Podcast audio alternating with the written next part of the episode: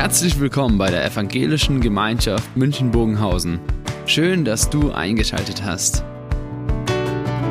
Unser tiefes Anliegen ist, dass die folgende Predigt dich in deiner Situation anspricht, dir eine neue Blickrichtung aus der Bibel schenkt und dass du Gott ganz persönlich begegnest.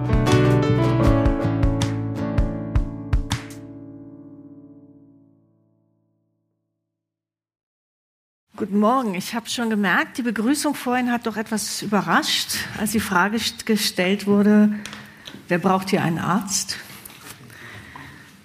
Aber wenn ich das mal so ganz allgemeine frage, wer braucht denn eigentlich einen Arzt?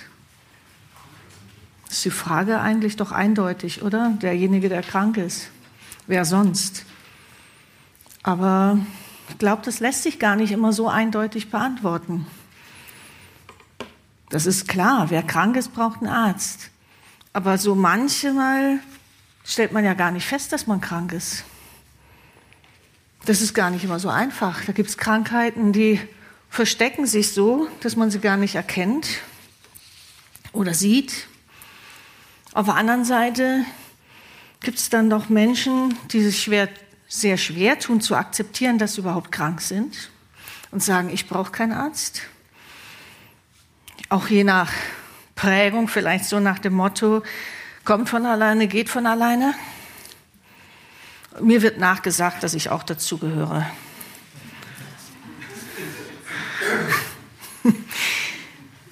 Doch bevor wir zu unserem Text kommen, was das mit unserem Text zu tun hat, das werden wir dann später noch merken, denke ich. Bevor wir zu unserem Text kommen, kurz die Vorgeschichte davor.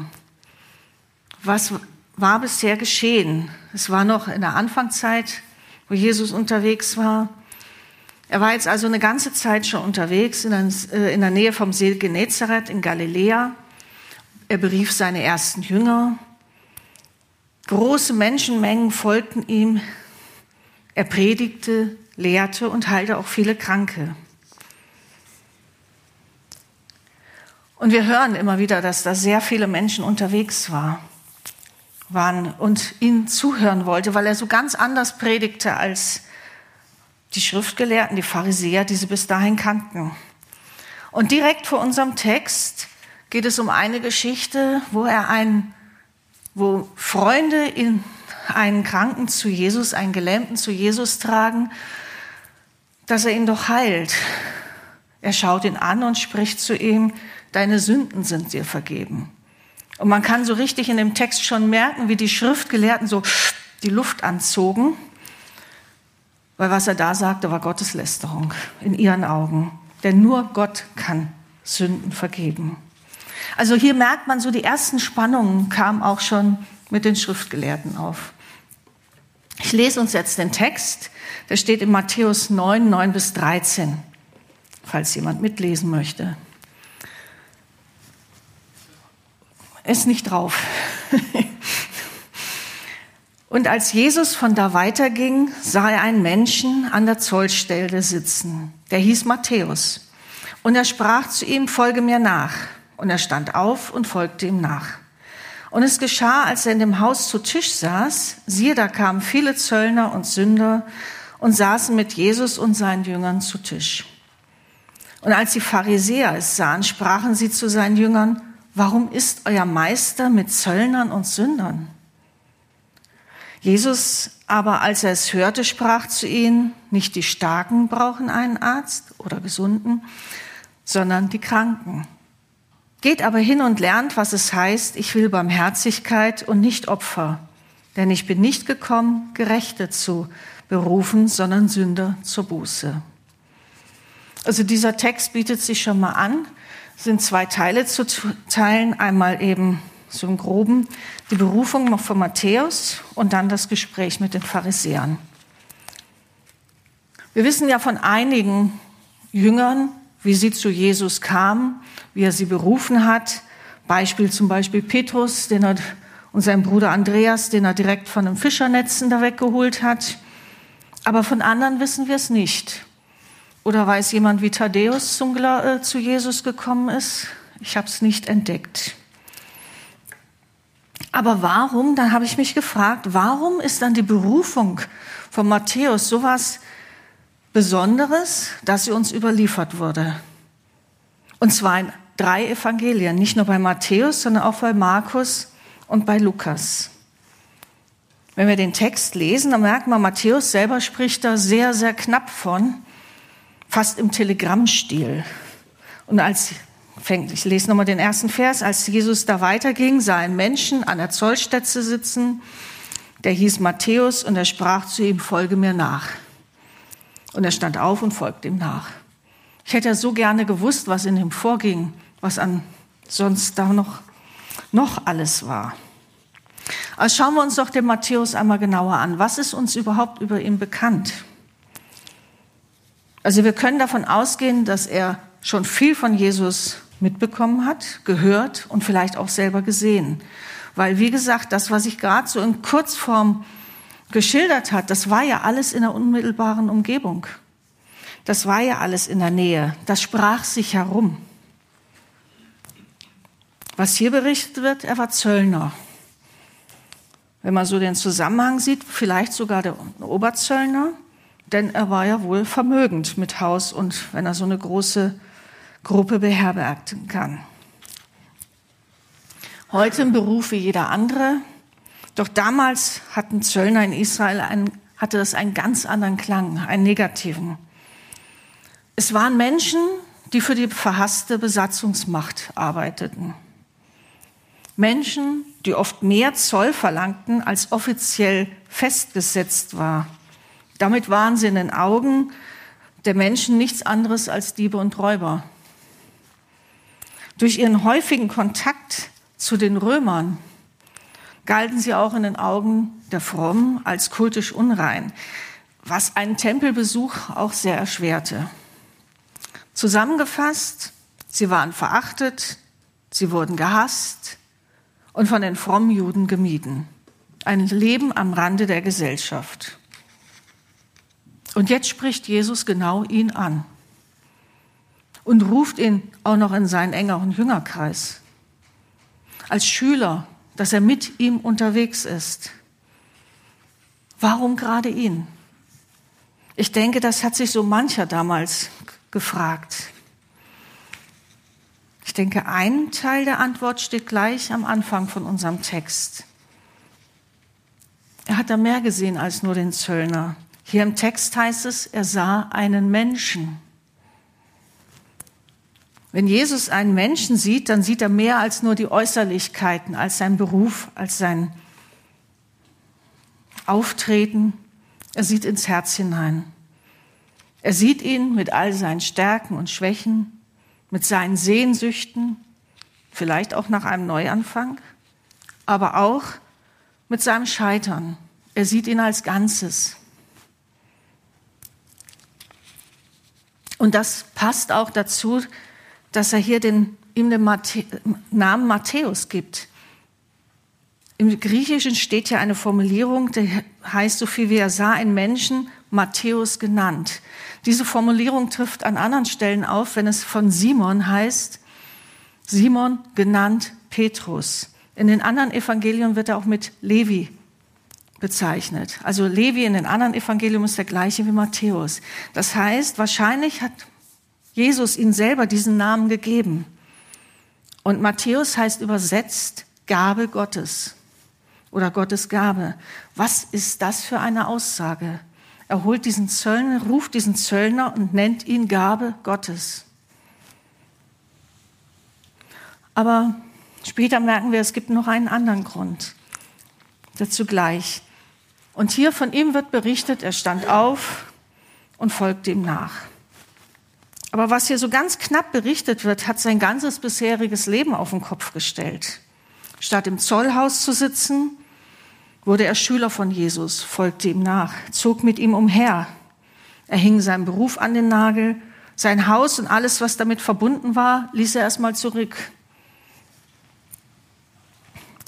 Aber vorher begann ja erstmal ein großes Festessen. Warum dieses Essen? Wollte er damit seine Freunde oder Freude oder Dankbarkeit ausdrücken, dass Jesus ihm ein neues Leben schenkt? Oder war es auch ein Abschiedsessen? weil er ja jetzt umherzog. Vielleicht beides, wissen wir nicht. Und wenn wir dann lesen, wer da alles dabei war, da wurde das eine ziemlich bunte Gesellschaft. Zu einem Jesus mit seinen ersten Jüngern, zum anderen seine bekannte Freundin, Kollegin. Also hier wird es mit Zöllner und Sünder wiedergegeben. Und möchte kurz erklären, was heißt eigentlich Zöllner, äh, Sünder. Weil wenn wir so das hören, Zöllner und äh, Sünder, dann denken wir erstmal, da war jetzt eine total verrufene Gesellschaft beieinander. Aber Sünder, hier geht es nicht nur um Verbrecher oder hier geht es nicht um Verbrecher. Sünder war eine Bezeichnung der Pharisäer, der Essener und der Sadduzäer, also der ganzen frommen Elite des Landes für das restliche Volk, für das einfache Volk, das sich eben nicht oder nur teilweise an die ganzen Gebote beziehungsweise Gesetze halten konnte oder hielt. Also die ganz normale Bevölkerung. Sie im Gegensatz dazu waren die Gerechten, die sich an alle Gebote hielten. Und in ihrer Vorstellung bedeutete das so viel dazu, die große Masse wird einmal von Gott gerichtet, geht verloren und wir, wir sind die, die gerettet werden, weil wir haben das ja hier alles gut hingekriegt. Und jetzt sehen die Pharisäer das, dass er mit genau diesen Leuten ist und verstehen die Welt nicht mehr. Sie, wie die meisten Juden erwarteten, eben, dass er, der Messias ja das Böse, die Unrein, alles ausrottete. Wie passte das zusammen? Und so war die Frage der Pharisäer an die Jünger aus der, ihrer Sicht durchaus erstmal verständlich. Warum ist euer Meister mit den Zöllnern und Sündern? Und so kommen wir zu dem zweiten Punkt, zu dem Gespräch mit den Pharisäern. Die Frage war ja erstmal an die Jünger gerichtet, was auch ein Respekt zollte gegenüber Jesus. Ob sie was geantwortet haben, wissen wir nicht. Aber Jesus gibt ihnen eigentlich drei Aussagen mit. Schauen wir sie uns einmal an. Die erste Aussage, nicht die Starken brauchen den Arzt, sondern die Kranken. Und damit sind wir auch bei unserem Thema der Überschrift. Wenn Jesus von sich hier als Arzt oder man könnte es auch mit Heiler übersetzen spricht und von den Gästen an dem Tisch als Kranke, war den Zuhörern schon klar, dass er jetzt nicht von körperlichen Erkrankungen sprach, sondern von der Sünde, von der Gottlosigkeit, von dem Getrenntsein von Gott. Gott selbst hat ja im Alten Testament immer wieder gesprochen, davon gesprochen, dass er sein Volk heilen will. Da sagt er, kehrt doch um zu mir, ich will euch heilen, ich will euch retten. Aber immer wieder diese Formulierung, ich will euch heilen, ich bin euer Arzt. Also das ist ein Bild, was auch schon im Alten Testament an vielen Stellen vorkommt. Und da kommt auch raus, dass er das auch von seinen seinen Leuten erwartet hat, gerade von den Führern, von den geistlichen Führern, dass sie genau so auch gehandelt haben. Und ich möchte dazu eine Stelle aus dem Hesekiel vorlesen, wo einmal rauskam, dass es eben nicht so war. Das war damals nicht so bei den Propheten, wo Gott immer wieder um sein Volk gerungen hat und auch eben nicht zur Zeit Jesu. Da heißt es im Hesekiel 34,4, wo er über die geistlichen Führer spricht, das Schwache stärkt ihr nicht, das Kranke heilt ihr nicht, das Verwundete verbindet ihr nicht, das Verscheuchte holt ihr nicht zurück. Und dann, sondern mit Gewalt und Härte herrschte über sie. Das war damals die Aussage, das war die Aussage über die geistliche Elite. Doch der Text im Hesekiel hört da nicht auf. Später heißt es, denn so spricht Gott der Herr, siehe, ich selbst will nach meinen Schafen suchen und mich ihrer annehmen. Also auch da gibt es einen guten Hirten. Das Verlorene will ich suchen, das Verscheuchte zurückholen, das Verwundete verbinden, das Schwache will ich stärken. Genau dazu ist Jesus gekommen um zu heilen, um zu stärken, um wieder in Beziehung zu Gott zu bringen. Um deswegen immer wieder diese, dieser Aufruf, wenn wir seine Reden hören, kehrt um zu Gott. Und was ist die Medizin, die er ihnen hier gibt? Es ist seine Liebe. Es ist seine Zuwendung. Hier in Form eines gemeinsamen Essens. Denn das bedeutete wirklich so, sich jemand freundlich zuwenden. Das war nicht irgendwie so, naja, dann gehe ich halt mal zu dem Essen hin, sondern es war auch eine Aussage. Mit euch habe ich Umgang, mit euch bin ich befreundet. Und auch eben dadurch, dass er immer wieder ruft, er hat dieses Angebot gemacht der Nachfolge auch an anderen, andere jetzt nicht nur bei Matthäus, auch den Zuspruch der Sündenvergebung wie in dem Text vorher, auch wenn es hier nicht explizit äh, dasteht. Dann die zweite Aussage, die er zu den Pharisäern spricht, geht aber hin und lernt, was es heißt, ich will Barmherzigkeit und nicht Opfer. Was heißt denn Barmherzigkeit? Barmherzigkeit ist genau diese liebevolle Zuwendung. Das ist ein Zitat aus Hosea 6, Vers 6. Also hier geht es auch, wo er sagt, lernt, forscht nach, studiert doch, was möchte denn Gott, was möchte ich denn, beziehungsweise hier Gott, der Vater, diese Zuwendung zum anderen und zu ihm, liebevolle Zuwendung, Gnade, darum geht's. Und diese Opfer, das waren jetzt nicht die normalen, äh, die vorgeschriebenen Opfer, es geht hier um die freiwilligen Opfer. Gott braucht nicht ein Opfer nach dem anderen. Gott braucht nicht eine Regel nach der anderen, die wir befolgen, die wir noch zusätzlich aufstellen, sondern er will, dass wir liebevoll, barmherzig mit dem anderen umgehen. Und was bedeutet das denn, wenn ich mich nur an irgendwelche Regeln halte, an Gebote, die ich vielleicht auch noch selber aufstelle, bloß damit ich ja nicht irgendwas übertrete, dann drehe ich irgendwann nur noch um mich selbst. Und das lesen wir auch immer wieder, auch an anderen Beispielen, wo es nur darum, wir kennen das Beispiel, das Gleichnis was oder die Geschichte, die Jesus erzählte von dem Zöllner und dem Pharisäer im Tempel, wo der Pharisäer dastand, ich habe das gemacht, ich habe das gemacht, ich habe diese Regel eingehalten und zum Glück bin ich ja nicht so schlimm wie der andere. Und der Zöllner nur dasteht und sagt, Gott sei mir Sünder gnädig.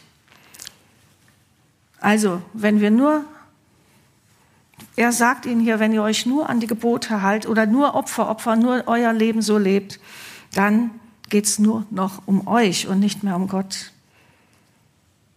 Wenn ich aber barmherzig bin, dann geht es um Beziehung. Und das ist das, was Gott will. Beziehung, dass wir untereinander zu, zueinander unter Menschen haben, und zwar eine liebevolle, aber eben auch zu ihm, zum Vater. Und dann ist das Opfer als, als äh, sozusagen eine Antwort der Liebe. Und er nimmt sie genau da, wo sie stehen. Das ist mir so aufgefallen. Er sagt den Pharisäern, die ja wirklich regelmäßig in der Schrift studieren, forscht doch nach, studiert, wie es sich damit aufhält, weil es gibt so viele Stellen im Alten Testament, wo genau das rauskommt. Jesus, Gott möchte Beziehung haben. Eine andere Stelle, Micha beschreibt das einmal so, Micha 6, Vers 6, ich glaube, ein sehr bekannter Vers. Es ist dir gesagt, Mensch, was Gutes und was der Herr von dir fordert. Nichts als Gottes Wort halten und Liebe üben und demütig sein vor deinem Gott. Und da finden wir noch viele andere Stellen. Gottes Wort halten, ja, aber Liebe üben, demütig sein vor Gott. Es geht in Beziehung. Und daran schließt jetzt Jesus die Aussage, denn ich bin nicht gekommen, Gerechte zu berufen, sondern Sünder zur Buße. Er fordert also wir merken, auch den Pharisäern geht er hier unheimlich nach. Er fordert sie auf, nicht nur das zu erkennen, sondern auch, wofür er eigentlich da ist, zu wahrzunehmen. Sünder zu rufen. Menschen, die erkennen, ich kann vor Gott nicht bestehen. Ich brauche seine Hilfe, ich brauche seine Vergebung. Ich brauche ihn. was hat das Ganze jetzt mit uns zu tun? Jetzt können wir uns ja ganz bequem zurücklehnen und sagen, zum einen, es war einmal. Ich bin ja nicht so wie Matthäus und ich bin auch kein, äh, bin ja auch nicht wie die Pharisäer.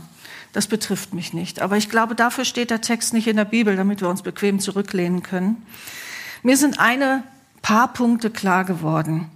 Und was ich jetzt aufzähle, ist garantiert nicht vollständig. Ich glaube, da vielleicht fällt euch noch viel mehr dazu ein. Das erste, Jesus ist wirklich für jeden Menschen gekommen, ist jedem Menschen zugewandt. Egal, wie er von außen betrachtet ist, ob er gescheitert ist, von außen angesehen oder so wie der Zöllner ganz weit weg von Gott, oder ob er vielleicht gut dasteht, angesehen, vielleicht auch in der Gemeinde irgendeine gute Position hat, sich selber als gerecht sieht. Jesus ist für jeden Menschen gekommen. Das Zweite ist, wir brauchen ihm nichts vormachen. Er kennt uns, er sieht uns. Er sieht, wie wir sind, was uns bewegt. Er sieht unter unserer Fassade, die wir vielleicht aufsetzen.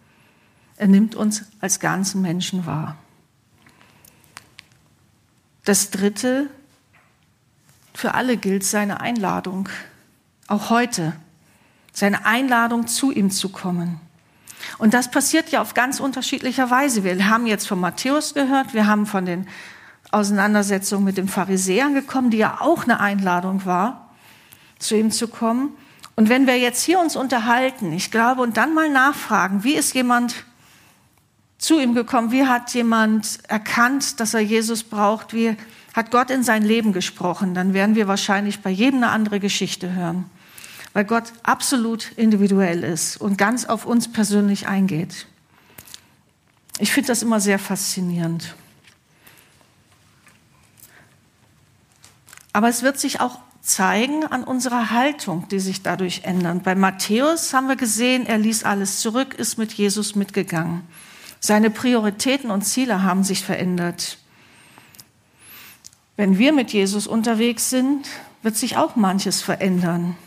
Nicht, weil wir jetzt müssen, weil wir jetzt Punkt 1, 2, 3, 4 einhalten müssen, sondern einfach durch das Zusammensein mit ihm.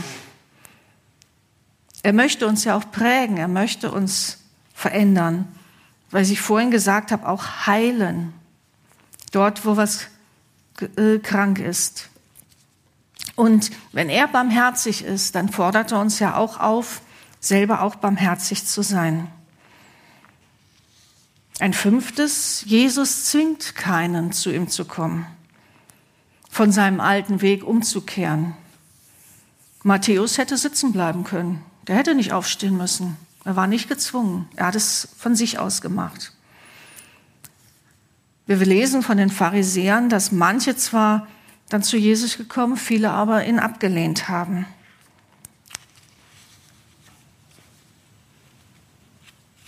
Was ist das Fazit?